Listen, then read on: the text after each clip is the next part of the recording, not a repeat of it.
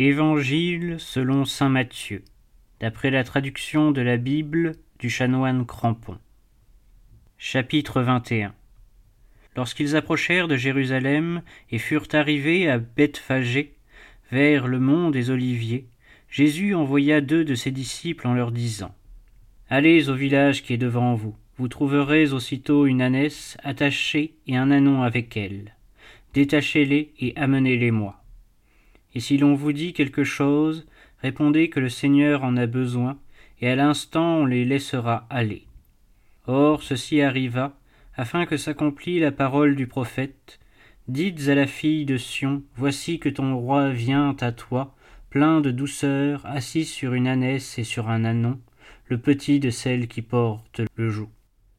Les disciples allèrent donc et firent ce que Jésus leur avait commandé. Ils amenèrent l'ânesse et l'anon, mirent dessus leurs manteaux, et l'y firent asseoir. Le peuple, en grand nombre, étendit ses manteaux le long de la route, d'autres coupaient des branches d'arbres et en jonchaient le chemin. Et toute cette multitude en avant de Jésus et derrière lui criait Hosanna au fils de David, béni soit celui qui vient au nom du Seigneur. Hosanna au plus haut des cieux. Lorsqu'il entra dans Jérusalem, toute la ville fut en émoi. On disait Qui est-ce? Et le peuple répondait C'est Jésus le prophète de Nazareth en Galilée. Jésus, étant entré dans le temple, chassa tous ceux qui vendaient et achetaient dans le temple. Il renversa les tables des changeurs et les sièges de ceux qui vendaient les colombes, et leur dit Il est écrit Ma maison sera appelée une maison de prière, et vous en faites une caverne de voleurs. Des aveugles et des boiteux vinrent à lui dans le temple, et il les guérit. Mais les princes des prêtres et les scribes, voyant les miracles qu'il faisait et les enfants qui criaient dans le temple et disaient Hosanna au fils de David, s'indignèrent. Ils lui dirent Entendez-vous ce qu'ils disent?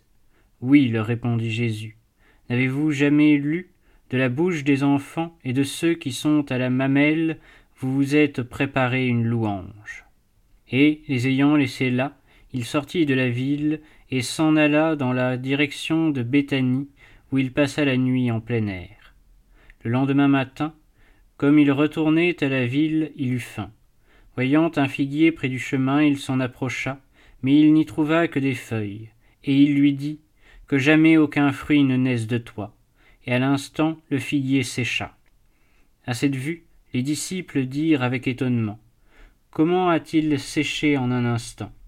Jésus leur répondit En vérité, je vous le dis, si vous avez de la foi et que vous n'hésitez point, non seulement vous ferez comme il a été fait à ce figuier, mais quand même vous diriez à cette montagne ôte-toi de là et jette-toi dans la mer, cela se ferait. Tout ce que vous demanderez avec foi dans la prière, vous l'obtiendrez. Étant entré dans le temple, comme il enseignait, les princes des prêtres et les anciens s'approchèrent de lui et lui dirent De quel droit faites-vous ces choses, et qui vous a donné ce pouvoir? Jésus leur répondit Je vous ferai, moi aussi, une question, et si vous y répondez, je vous dirai de quel droit je fais ces choses. Le baptême de Jean, d'où était-il? Du ciel ou des hommes? Mais ils faisaient en eux-mêmes cette réflexion. Si nous répondons du ciel, il nous dira pourquoi donc n'avez-vous pas cru en lui? Et si nous répondons des hommes, nous avons à craindre le peuple, car tout le monde tient Jean pour un prophète. Ils répondirent à Jésus, Nous ne savons. Et moi, dit Jésus, je ne vous dis pas non plus de quel droit je fais ces choses. Mais que vous ensemble, un homme avec deux fils, s'adressant au premier, il lui dit, Mon fils, va travailler aujourd'hui à ma vigne. Celui-ci répondit, Je ne veux pas. Mais ensuite, touché de repentir, il y alla. Puis, s'adressant à l'autre, il lui fit le même commandement. Celui-ci répondit J'y vais, Seigneur, et il n'y alla point. Lequel des deux a fait la volonté de son Père? Le premier, lui dirent-ils. Alors Jésus, je vous le dis en vérité, les publicains et les courtisanes vous devancent dans le royaume de Dieu. Car Jean est venu à vous dans la voie de la justice, et vous n'avez pas cru en lui. Mais les publicains et les courtisanes ont cru en lui, et vous qui avez vu cela, vous ne vous êtes pas encore repentis pour croire en lui. Écoutez une parabole. Il y avait un père de famille qui planta une vigne. Il l'entoura d'une haie, y creusa un pressoir, et y bâtit une tour, et l'ayant loué à des vignerons, il partit pour un voyage. Quand vint le temps des fruits, il envoya aux vignerons ses serviteurs pour recevoir le produit de sa vigne. Les vignerons, s'étant saisis de ses serviteurs, battirent l'un, tuèrent l'autre et lapidèrent le troisième. Il envoya de nouveau d'autres serviteurs, en plus grand nombre que les premiers, et ils les traitèrent de même. Enfin, il leur envoya son fils, en disant Ils respecteront mon fils. Mais quand les vignerons virent le fils, ils se dirent entre eux Voici l'héritier, venez, tuons-le, et nous aurons son héritage. Et s'étant saisis de lui, ils le jetèrent hors de la vigne et le tuèrent. Maintenant, lorsque le maître de la vigne viendra, que fera-t-il à ces vignerons? Ils lui répondirent Il frappera sans pitié ces misérables, et louera sa vigne à d'autres vignerons, qui lui en donneront les fruits en leur temps. Jésus leur dit N'avez-vous jamais lu dans les Écritures la pierre qu'ont rejetée ceux qui bâtissaient est devenue le sommet de l'angle. C'est le Seigneur qui a fait cela, et c'est un prodige à nos yeux. C'est pourquoi je vous dis que le royaume de Dieu vous sera ôté et qu'il sera donné à un peuple qui en produira les fruits. Celui qui tombera sur cette pierre se brisera, et celui sur qui elle tombera sera écrasé. Les princes des prêtres et les pharisiens, ayant entendu ces paroles, comprirent que Jésus parlait d'eux et ils cherchaient à se saisir de lui. Mais ils craignaient le peuple qui le regardait comme un prophète. Chapitre 22 Jésus, prenant la parole, leur parla de nouveau en parabole, et il dit Le royaume des cieux est semblable à un roi qui faisait les noces de son fils. Il envoya ses serviteurs appeler ceux qui avaient été invités aux noces, et ils ne voulurent pas venir. Il envoya encore d'autres serviteurs, en disant Dites aux conviés, voilà que j'ai préparé mon festin. On a tué mes bœufs et mes animaux engraissés. Tout est prêt, venez aux noces. Mais ils n'en tinrent pas compte et ils s'en allèrent, l'un à son champ, l'autre à son négoce, et les autres se saisirent des serviteurs, et après les avoir injuriés, ils les tuèrent. Le roi, l'ayant appris, entra en colère. Il envoya ses armées, extermina ses meurtriers et brûla leur ville. Alors il dit à ses serviteurs Le festin des noces est prêt, mais les conviés n'en étaient pas dignes. Allez donc dans les carrefours, et tous ceux que vous trouverez, invitez-les aux noces. Ses serviteurs, s'étant répandus par les chemins, rassemblèrent tous ceux qu'ils trouvèrent, bons ou mauvais, et la salle des noces fut remplie de convives. Le roi entra pour voir ceux qui étaient à table, et ayant aperçu là un homme qui n'était point revêtu d'une robe nuptiale, il lui dit Mon ami, Comment es-tu entré ici sans avoir une robe de noces? Et cet homme resta muet. Alors le roi dit à ses serviteurs Liez-lui les mains et les pieds, et jetez-le dans les ténèbres extérieures. C'est là qu'il y aura des pleurs et des grincements de dents. Car il y a beaucoup d'appelés, mais peu d'élus.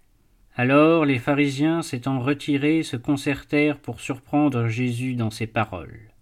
Et ils lui envoyèrent quelques-uns de leurs disciples avec des Hérodiens, lui dirent Maître, nous savons que vous êtes vrai et que vous enseignez la voie de Dieu dans la vérité, sans souci de personne, car vous ne regardez pas à l'apparence des hommes. Dites-nous donc ce qu'il vous semble. Est-il permis ou non de payer le tribut à César? Jésus, connaissant leur malice, leur dit Hypocrite, pourquoi me tentez-vous? Montrez-moi la monnaie du tribut. Ils lui présentèrent un denier. Et Jésus leur dit De qui est cette image et cette inscription? De César, lui dirent-ils. Alors Jésus leur répondit Rendez donc à César ce qui est à César et à Dieu ce qui est à Dieu. Cette réponse les remplit d'admiration et, le quittant, ils s'en allèrent.